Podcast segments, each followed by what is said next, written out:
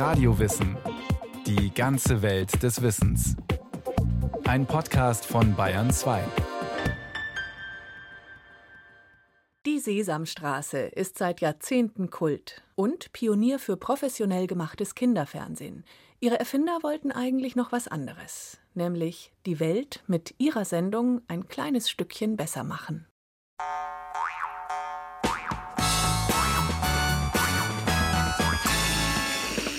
Ernies Lachen. Das klingt in 140 Ländern gleich ansteckend. Es gehört zur Sesamstraße wie die entnervten Ohnmachtsanfälle seines Kumpels Bert. Das ist unfair. Das ist wirklich unfair. Beide sind von Anfang an die Stars der Kindersendung, genauso wie Kermit der Frosch oder das Krümelmonster aus blauem Plüschfell mit Augen so groß wie Tischtennisbälle und mit einem unstillbaren Hunger. Kekse. Kekse, Kekse. Ja, ja, ja, ich weiß schon, aber, aber ich habe nur gerade keine Kekse, Was? weißt du? Sie alle wohnen mit vielen anderen Puppenstars in der Sesamstraße. Als die Sendung im Jahr 2014 den internationalen Kinderfernsehpreis des Prix Jeunesse bekam, als Programm mit dem weltweit größten Einfluss auf die Entwicklung des Kinderfernsehens, da war es nur eine Ehrung unter vielen hundert seit der ersten Sendung am 10. November 1969. Die Geschichte der Sesamstraße ist ein weltweiter Erfolg. Dabei wurde diese Fernsehsendung in den 1960er Jahren für ein Land maßgeschneidert, für die USA. What we can see is the broader context of why we get Sesame Street. Die Erfindung von Sesame Street sollte man im Zusammenhang sehen, sagt Helle Strandgaard Jensen, im Rahmen einer gesellschaftlichen Entwicklung. Die Professorin für zeitgenössische Kulturgeschichte im dänischen Aarhus forscht unter anderem zur Bedeutung und Entstehung von Sesame Street. Präsident Johnson hat 1964 ein Programm zur Armutsbekämpfung auf die Beine gestellt. Dazu gehört ein spezielles Wohlfahrtsprogramm, das besonders den Kindern von Minderheiten in den Städten helfen soll. Es sind vor allem farbige Kinder, auf die das Programm abzielt. Viele sind vom Bildungssystem abgehängt. Ein Ergebnis des sogenannten strukturellen Rassismus der amerikanischen Gesellschaft, der auch von der Bürgerrechtsbewegung angeprangert wurde. At this point, which has been targeted by the civil rights movement. Unüberhörbar forderte die Bürgerrechtsbewegung in den USA endlich gleiche Rechte und Chancengleichheit für Afroamerikaner. Hinzu kam, dass das Land gerade mitten im Kalten Krieg den Wettlauf um den ersten Platz im Weltraum verloren hatte. Die UdSSR waren einfach schneller. Der sogenannte Sputnik-Schock führte dazu, dass viele meinten, die USA könnten es sich nicht leisten, so viele Schulabbrecher zu produzieren und so die Chance auf kluge Köpfe und hervorragende Ingenieure zu verspielen. Immer hatten es weiße Mittelschichtskinder in den USA vom ersten Schultag an leichter gehabt im Schulsystem. Jetzt wollte man unterprivilegierte Kinder schon vor dem Schuleintritt fördern. Aber es fehlte noch die zündende Idee, wie man an diese Kinder herankommen könnte. Die Initiative kam vom Leiter der Carnegie Stiftung, von Lloyd Morissette und von einer Frau, Joan Gans Cooney. Die beiden hatten sich 1966 auf einer Dinnerparty getroffen und über das Thema Benachteiligung diskutiert. Letztlich ging die ganze Initiative von diesen beiden Menschen aus. Lloyd Morissette, ein experimenteller Psychologe, unterstützte mit den Mitteln der Carnegie Stiftung Bildungsprogramme im ganzen Land. Auch Forschung zu frühkindlicher Wahrnehmung. Er hatte Joan Gans Cooney, eine Filmemacherin, getroffen, die außerdem studierte Pädagogin war und in einem Sender mit Bildungsprogramm als Produzentin arbeitete.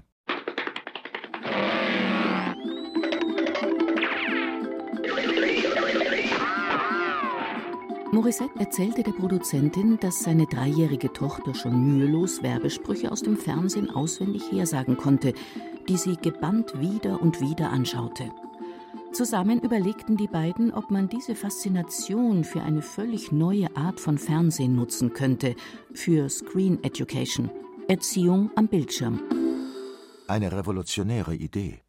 Besonders wenn man bedenkt, dass es in den USA kein öffentlich-rechtliches Fernsehen gab und bis heute nicht gibt, wie wir es in Europa gewöhnt sind, meint Helle Strandgaard Jensen. There's been a lot of criticism from the chairman of the Federal Communications Commission. Sogar der Präsident der Nationalen Bildungskommission sagte damals, was da für Kinder gesendet wird, ist gar nichts. Das sind leere Kalorien, eine riesige Ödnis. Dieses amerikanische Kinderprogramm dient zu nichts anderem, als den Raum zwischen zwei Werbespots zu füllen, weil es eben kommerzielle Sender sind, die irgendwas an die Kinder und ihre Eltern verkaufen wollen because these are commercial broadcasters and they want to sell things to children and their parents. Morissette und Gans Cooney wollten ein neues Kinderprogramm entwickeln, auch ohne Werbeunterbrechungen. Sie sammelten ganze 8 Millionen Dollar vom Erziehungsministerium, der Ford Stiftung und von der Carnegie Stiftung. Und sie gründeten den Children's Televisions Workshop, eine Produktionsfirma mit hochkarätigem Team.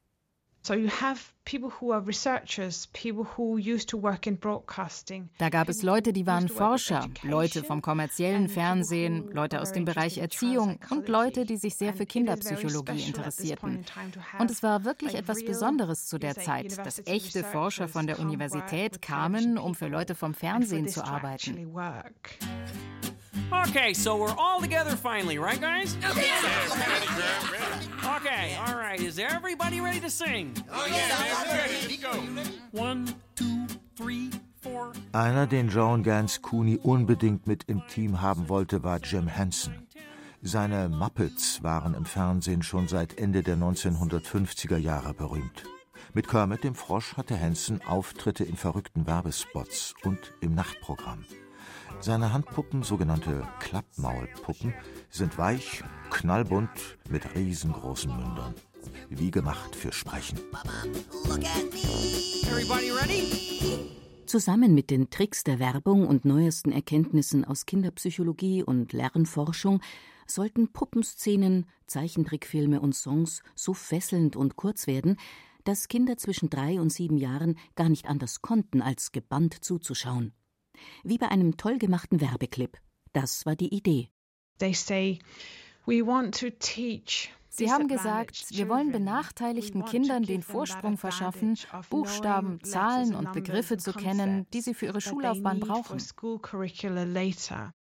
Die kurzen, nur wenige Minuten dauernden Filme wurden professionell entwickelt, sagt die Historikerin Strandgard Jensen. They set up actually some very precise Sie haben genaue Lernziele aufgestellt, bevor sie etwas produziert haben. Und sie haben sie getestet, sobald etwas fertig produziert war. Und wenn die Tests zeigten, dass die Kinder nichts lernten, dann haben sie tatsächlich etwas geändert. Auch später, als das Programm gesendet wurde, wurde immer wieder getestet, ob die Kinder wirklich etwas vom Programm gelernt hatten.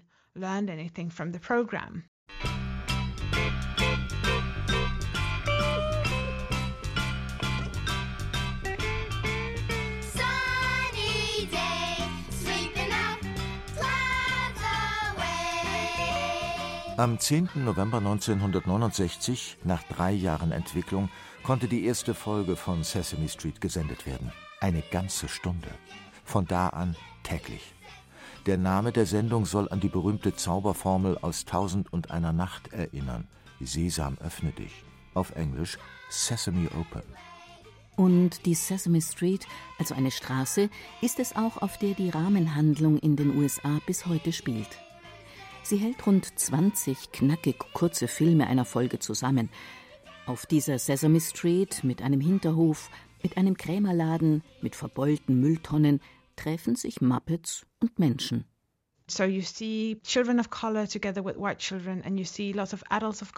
Man sieht farbige Kinder zusammen mit weißen Kindern und also viele farbige Erwachsene. Diese große Vielfalt ist sehr speziell. Und dann die Innenstadtszenerie. Alles passiert in dieser Straße. Man sieht viel vom Stadtbild, niedrige Hochhäuser. Hier ist es mal nicht der grüne Stadtrand. Es sind nicht nur weiße Kinder und weiße Erwachsene. Das ist sehr besonders. Erwachsene sind Lehrer Gordon und seine Frau Susan, ein junges schwarzes Paar, der weiße Krämer Hoover im Großvateralter und ein junger irischer Sänger mit Gitarre. Sie schlichten kleine Streitigkeiten zwischen den bunten Puppen, stellen den Kindern Fragen oder helfen Big Bird, dem verträumten gelb gefiederten Riesenvogel. Zusammen schaffen sie eine vertraute familiäre Stimmung für die kleinen Zuschauer.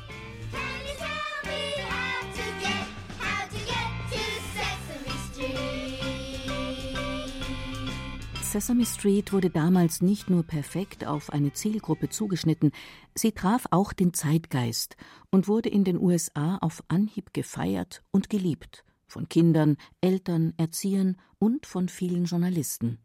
Es gab nur ein Problem die Produktionskosten. Die Stiftungsgelder gingen zu Ende, das Team brauchte Geld. Die einzige Möglichkeit, an genügend Geld zu kommen, war, Sesame Street ins Ausland zu verkaufen. The best way for broadcasters and producers to advertise a program at this point in time was to show it Zu der Zeit konnte man als Fernsehsender oder Produzent am besten Werbung für eine Sendung machen, indem man sie auf dem Prix Jeunesse in München zeigte. Fachpublikum aus der ganzen Welt kam dahin, um Kindersendungen zu sehen. Also haben die Macher ihre Sesame Street dort eingereicht. Sie wurde gezeigt und sie hat gewonnen. Der Prix Jeunesse in München war seit seiner Gründung im Jahr 1964 so etwas wie der internationale Oscar für gutes Kinderfernsehen. Aber die Aufregung, die Sesame Street 1970 mit dem Preis als bestes Programm für Kinder unter acht Jahren verursachte, war außergewöhnlich. Ingrid Paus-Hasebrink, Kommunikationswissenschaftlerin und emeritierte Professorin der Uni Salzburg. Erst einmal war es ja toll, dass ein Angebot für Kinder auf den Markt kam, das sagte, hier, das ist Fernsehen für euch, das richtet sich ganz nach euch und das will auf euch eingehen. Das bietet Puppen, das bietet Märchenanteile, das bietet Spots aller möglichen Arten, das hat viel Musik. Es war schmissig gemacht, klar. Die rasante Machart war ästhetisches Neuland, gerade für europäisches Kinderfernsehen. Und in Deutschland war allein die Tatsache, dass Sesame Street explizit für Kinder im Vorschulalter gedacht war, ein Tabubruch. 1958 hatte es ein Gesetz gegeben zum Schutz der Kinder, dass sie unter acht Jahren noch nicht Filme und Fernsehen sollten. Denn Anfang der 60er Jahre haben Mediziner und auch Erziehungswissenschaftler gesagt, das ist nichts für Kinder, auf gar keinen Fall. Obwohl Fernsehen noch ein junges Medium war, sah die Realität in den Familien Ende der 1960er Jahre aber ganz anders aus. Kinder schauten in Deutschland wie auch in den USA stundenlang fern, auch die unter Achtjährigen. Kinderserien aus den USA wie Lassie, Flipper oder Wildwestserien wie Bonanza mit allerhand Schießereien. Paus Hasebrink fand den Umschwung in der Haltung zum Kinderfernsehen damals schon sehr interessant. Vorschulfernsehen war letztlich so etwas wie ein Nothelfer in einer Situation, in der damals Georg Picht gesagt hatte, wir steuern auf eine Bildungskatastrophe zu. Das war Mitte der 60er Jahre. In Deutschland auch. Und es bestand die Notwendigkeit, Bildungsreserven schon früh auszuschöpfen und damit natürlich auch Kinder entsprechend zu fördern.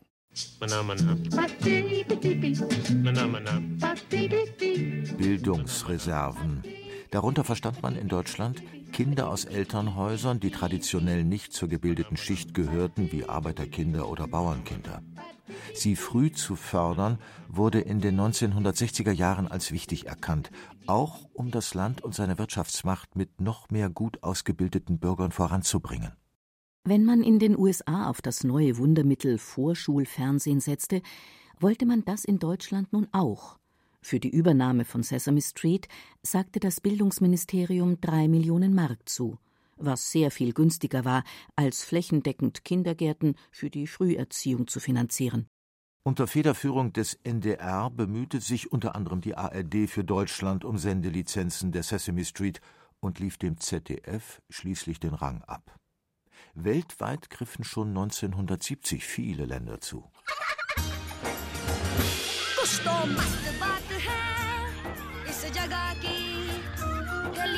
Kenya, Nigeria, Uganda, Malta, Cuba, Cyprus, Japan, Saudi Arabia. So it was shown many places in the world already in 1970. Viele Länder zeigten Sesame Street einfach in der englischen Originalfassung als Sprachunterricht. Einige synchronisierten sie auch.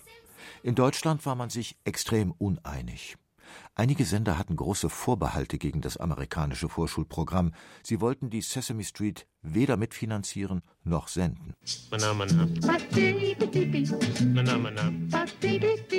Vom Bayerischen Rundfunk hieß es damals, die Puppen seien zu bunt, die Schauspieler zu multikulti und überhaupt spiegele die großstädtische Szenerie der Rahmenhandlung nicht die Lebenswirklichkeit bayerischer Kinder.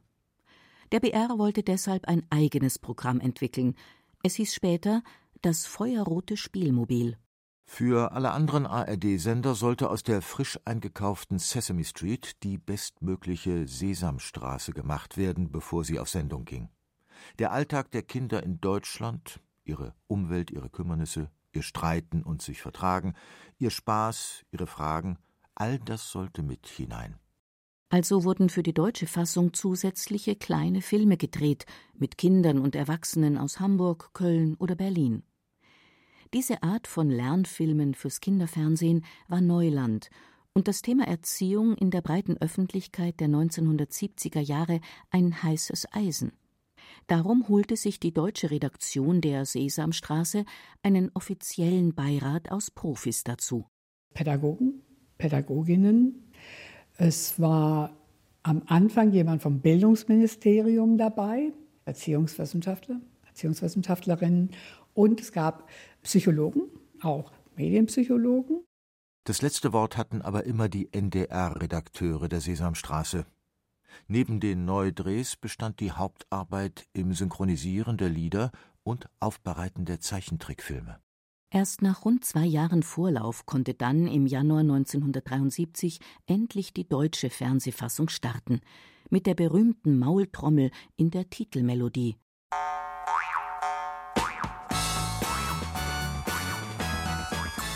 An vier Tagen pro Woche lief die Sesamstraße damals im Fernsehen, immer zweimal, abends um halb sieben im dritten Fernsehprogramm und die Wiederholung morgens um halb zehn in der ARD. Nur Kinder im Sendegebiet vom BR bekamen die Sesamstraße nicht zu sehen. Die Aufmerksamkeit für die neue Kindersendung war unfassbar. Es hagelte monatelang Zeitungsartikel und Zuschauerpost. Es gab enorme Begeisterung und bissigste Kritik. Redaktion samt Beirat reagierten darauf. Wie heißt nur dieses Lied? Ich habe keine Ahnung. Ein Ergebnis war die völlig neue Kulisse. Seit 1978 spielt die Deutsche Sesamstraße in einem Innenraum, bewohnt von deutschen Schauspielern. Die ersten waren Henning Fenske und Lilo Pulver. Dazu neue Puppen, der riesenhafte, plüschig braune Samson und der schlaue rosa Vogel Tiffy. Alle anderen Puppen und Trickfilme kamen weiterhin aus den USA und wurden synchronisiert. Erst nach vielen Jahren bester Zusammenarbeit mit dem Children's Televisions Workshop bekam die Redaktion eigene Ernie und Bert Handpuppen. Ihre Szenen können seitdem direkt auf Deutsch gedreht werden. Ernie und Bert haben, ob in Deutschland oder in den USA, immer die gleichen Probleme miteinander. Das ist das Schema.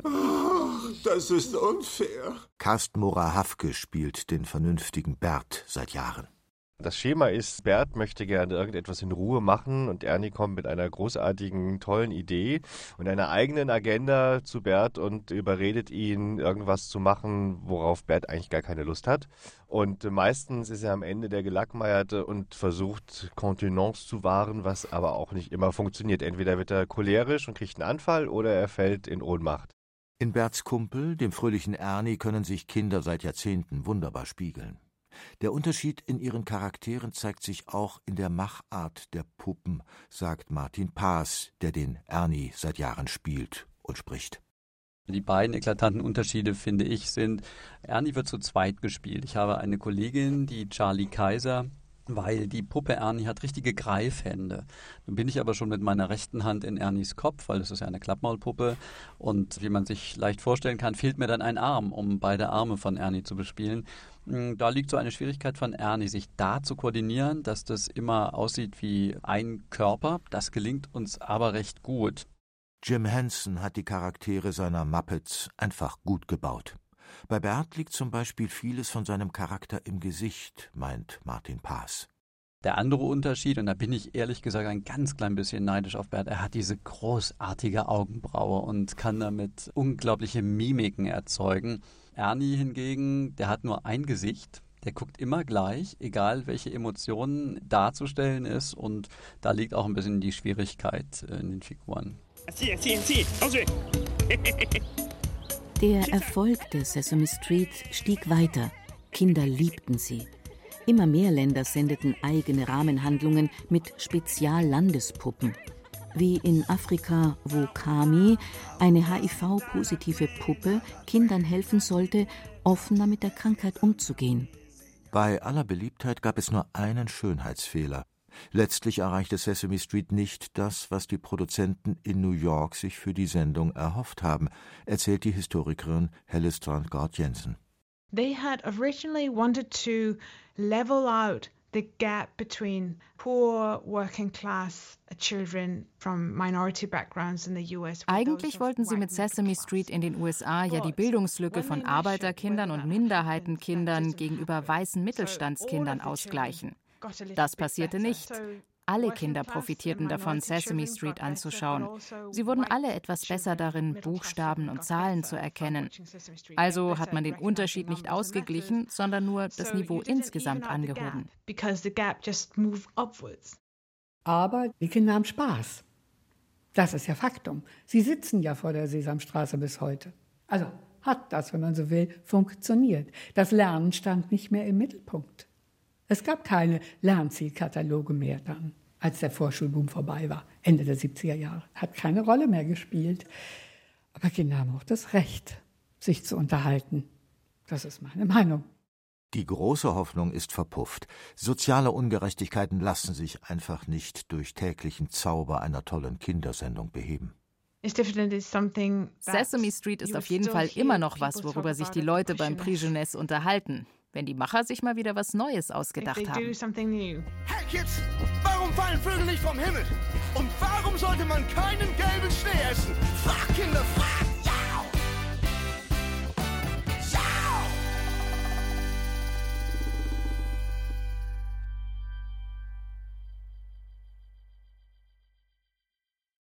Das war Die Sesamstraße, Ernie, Bert und Krümelmonster.